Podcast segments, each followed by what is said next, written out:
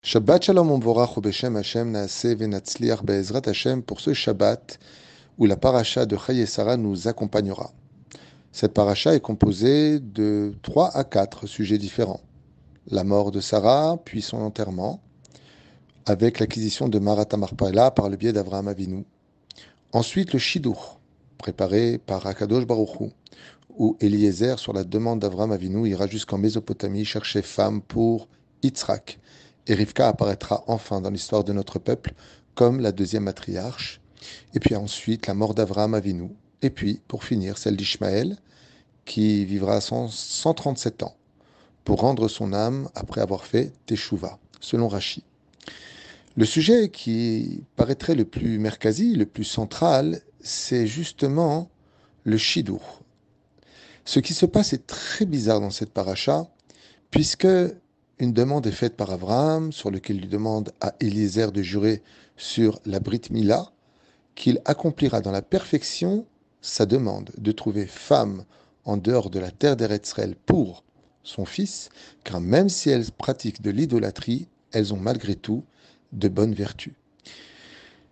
Eliezer arrive, et puis voilà qu'il fait le voyage en un seul jour, comme c'est marqué en allusion dans la Torah, Hayom, ça veut dire qu'au lieu de mettre 17 jours pour arriver, comme le demande de façon cartésienne le voyage, il le fait en un seul jour, il, fait une, il impose une condition à Dieu, disant que la fille qui viendra et qui lui proposera ses chameaux ainsi qu'à lui. Et puis, la Torah va nous donner beaucoup de détails sur euh, comment ça s'est passé, qu'est-ce qu'il lui a donné, le poids de ce qu'il lui a donné, sur les couleurs, c'est de l'or et pas de l'argent. Et ensuite qu'il arrive dans la maison de Bethuel, il rencontre son frère, Lavan. Et la Torah nous raconte tout cela. Puis voilà que, bizarrement, quand Eliezer rencontre les parents et le frère de Rivka, il revient à raconter les mêmes versets qu'on vient de lire juste avant, expliquant tous les miracles vécus qui l'ont amené jusqu'à eux. Et puis voilà que de retour avec Rivka en Eretz Israël, il revient racontant par contre en synopsis, beaucoup plus court, les miracles que Dieu a fait pour lui à Yitzhak. La question c'est pourquoi? Pourquoi raconter alors que c'est déjà raconté? Pourquoi revenir sur ce qui a été dit et fait alors que la Torah nous le dit? Il suffisait simplement de dire que Eliezer raconta comment il arriva à rencontrer Rivka et pourquoi elle en deviendrait pour ce mérite-là la femme de Yitzhak. En un seul verset, dire qu'il a raconté tous les autres versets. Non.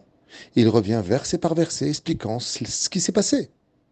Et la Torah nous transmet quelque chose ici de tellement important pour chacun de nous. Vous savez, quand on vit des miracles, aussi grands que de pouvoir rencontrer son zivoug, la fille et le garçon ne se connaissent pas, ils viennent de deux pays différents, de cultures différentes. Ils ont des points communs, certes, dans leur bonté de servir et d'aimer Dieu. Mais d'en arriver à les faire rencontrer à travers tellement de kilomètres, combien Kadosh Baruch a fait de miracles, de rencontres, de choses, pour que d'un coup, ces deux personnes étrangères l'une à l'autre, qui ne s'étaient jamais rencontrées, s'aiment pour créer une famille. C'est quelque chose qui dépasse l'entendement.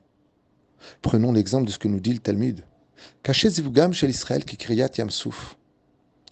aussi, il est aussi miraculeux et difficile de comprendre comment un couple peut se rencontrer que d'expliquer comment Dieu a pu ouvrir un océan pour laisser passer un peuple entier. C'est quelque chose qui demande un remerciement qui ne se dit pas avec euh, je remercie Hachem et c'est tout. Faire un synopsis d'une phrase, c'est pas possible. Le Créateur du monde nous fait vivre des choses impressionnantes tous les jours de notre vie. Ne serait-ce que comment notre corps fonctionne, comment est-ce qu'on peut s'habiller, des choses qui paraissent tellement standards et naturelles pour nous. Il y a lieu de louer Dieu pour cela. D'où les Birkat où chaque bénédiction vient, bénir d'une certaine façon chacune des actions, quand on met le chapeau, la ceinture, euh, qui nous a pas fait non-juif, qui nous a pas fait Isha, qui nous a pas fait esclave, qui nous a donné la Torah. Pourquoi tellement de bénédictions? Parce que c'est tellement miraculeux tout ce qu'on vit, que surtout quand il y a un zivoug qui se fait, un couple qui se rencontre, la Torah nous apprend, raconter et re-raconter combien Kadosh Baruchou a fait de miracles pour que vous puissiez le remercier et dire à tout le monde que la Ashgacha pratique existe dans ce monde. Même si Dieu passe incognito en utilisant la carte du hasard, il est derrière chaque chose, chaque événement, chaque rencontre. Et sur ce, c'est une réflexion qu'on doit tous réaliser. Des fois, vous allez rencontrer une personne, et puis vous allez discuter avec lui, et puis c'est tout. Pourquoi vous l'avez rencontré? Et pourquoi dans ce lieu? Et pourquoi cette discussion? Tout cache toujours des messages codés. Certes, il ne faut pas se prendre la tête, mais quand il s'agit de Zivug, quand il s'agit que quelqu'un trouve euh, un travail, quand vous achetez une maison, qu'est-ce qui vous a amené à acheter cette maison? Comment l'avoir vécu? Comment l'avoir euh, acheté? Les moyens de pouvoir l'acheter? Akadosh Baruch dit, si vraiment tu veux me remercier, alors raconte comment moi je t'ai amené à trouver l'argent, alors que la banque t'avait dit non, en fin de compte, elle t'a dit oui. Raconte mes miracles, parce que le monde a été créé pour cela. Et ainsi donc, on voit que Eliezer élève d'Abraham Avinu, raconte dans les moindres détails, non pas cette belle histoire d'amour qui allait commencer, mais combien Dieu nous aime pour nous faire rencontrer. Et cette dimension, c'est quelque chose que l'on peut vivre à chaque étage, à chaque âge, à chaque rencontre, pour chaque sujet, comme tous ces soldats qui se trouvent aujourd'hui sur le front sud et le front nord d'Israël et qui, heure après heure, envoient des messages, des miracles qu'ils ont vécus, des incroyables histoires qu'ils ont vécues. J'ai raconté d'ailleurs cette semaine, alors que j'avais reçu ce message le matin, dans un cours, je l'ai fait écouter. C'est Chayalim d'Israël qui sont donc sur la bande de Gaza et qui, après avoir eu un moment de pause, décident de s'asseoir de boire et de, de manger un tout petit peu. Et puis voilà qu'un des soldats, sans faire exprès, appuie sur la gâchette pensant que son âme avait été bloquée et une barre sort de son mchéchesseré, de son arme, et part dans une direction. Tous ses amis, choqués, entendent ce coup de feu, se retournent, ils pensent qu'on leur tire dessus, et dit non, non, non, vous inquiétez pas, je suis désolé, j'ai pas fait attention, je pensais que j'avais bloqué mon arme, et mon doigt appuyé sur la gâchette. Et la balle est partie. Tout de suite, leur chef leur dit alors partons dans les directions de la balle, peut-être qu'on a blessé quelqu'un. Et voilà que juste à quelques mètres derrière eux, ils voient un corps à moitié dedans et à moitié dehors du tunnel, mort, avec une RPG, c'était une espèce de bazooka, sur son épaule, avec une balle entre les deux yeux. C'était un terroriste qui était passé par un tunnel caché, en soulevant la terre, enfin le couvercle, avait prévu de leur lancer un missile d'un petit bazooka qu'on appelle RPG pour tous les tuer.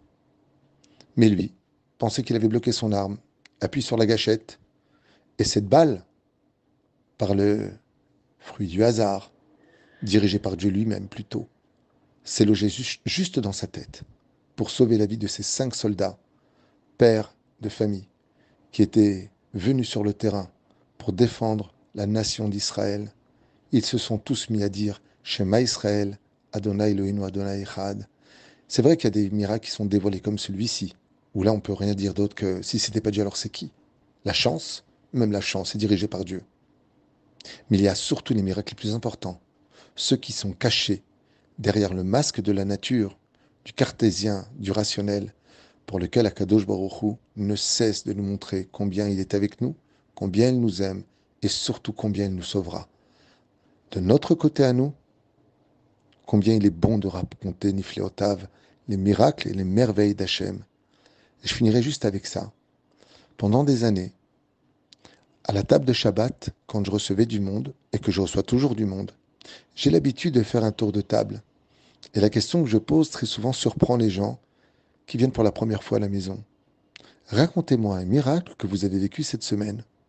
Et ce qu'il y a de très curieux, c'est qu'au début, personne ne répond, comme si qu'il n'y avait rien à dire. Et puis d'un coup, une personne euh, lève la main en disant Ah, attendez, je vous raconter quelque chose. Et puis d'un coup l'autre, et puis d'un coup l'autre. Et puis bizarrement, tout le monde se rend compte, avec un tout petit peu de réflexion, qu'on a vécu des miracles, mais qu'on ne les avait pas vus. Il suffit de s'arrêter un tout petit peu de réfléchir pour se rendre compte que Akadosh Baruch Hu nous a jamais abandonnés et que si des fois on a l'impression qu'il est loin, c'est parce que c'est nous qui nous sommes éloignés.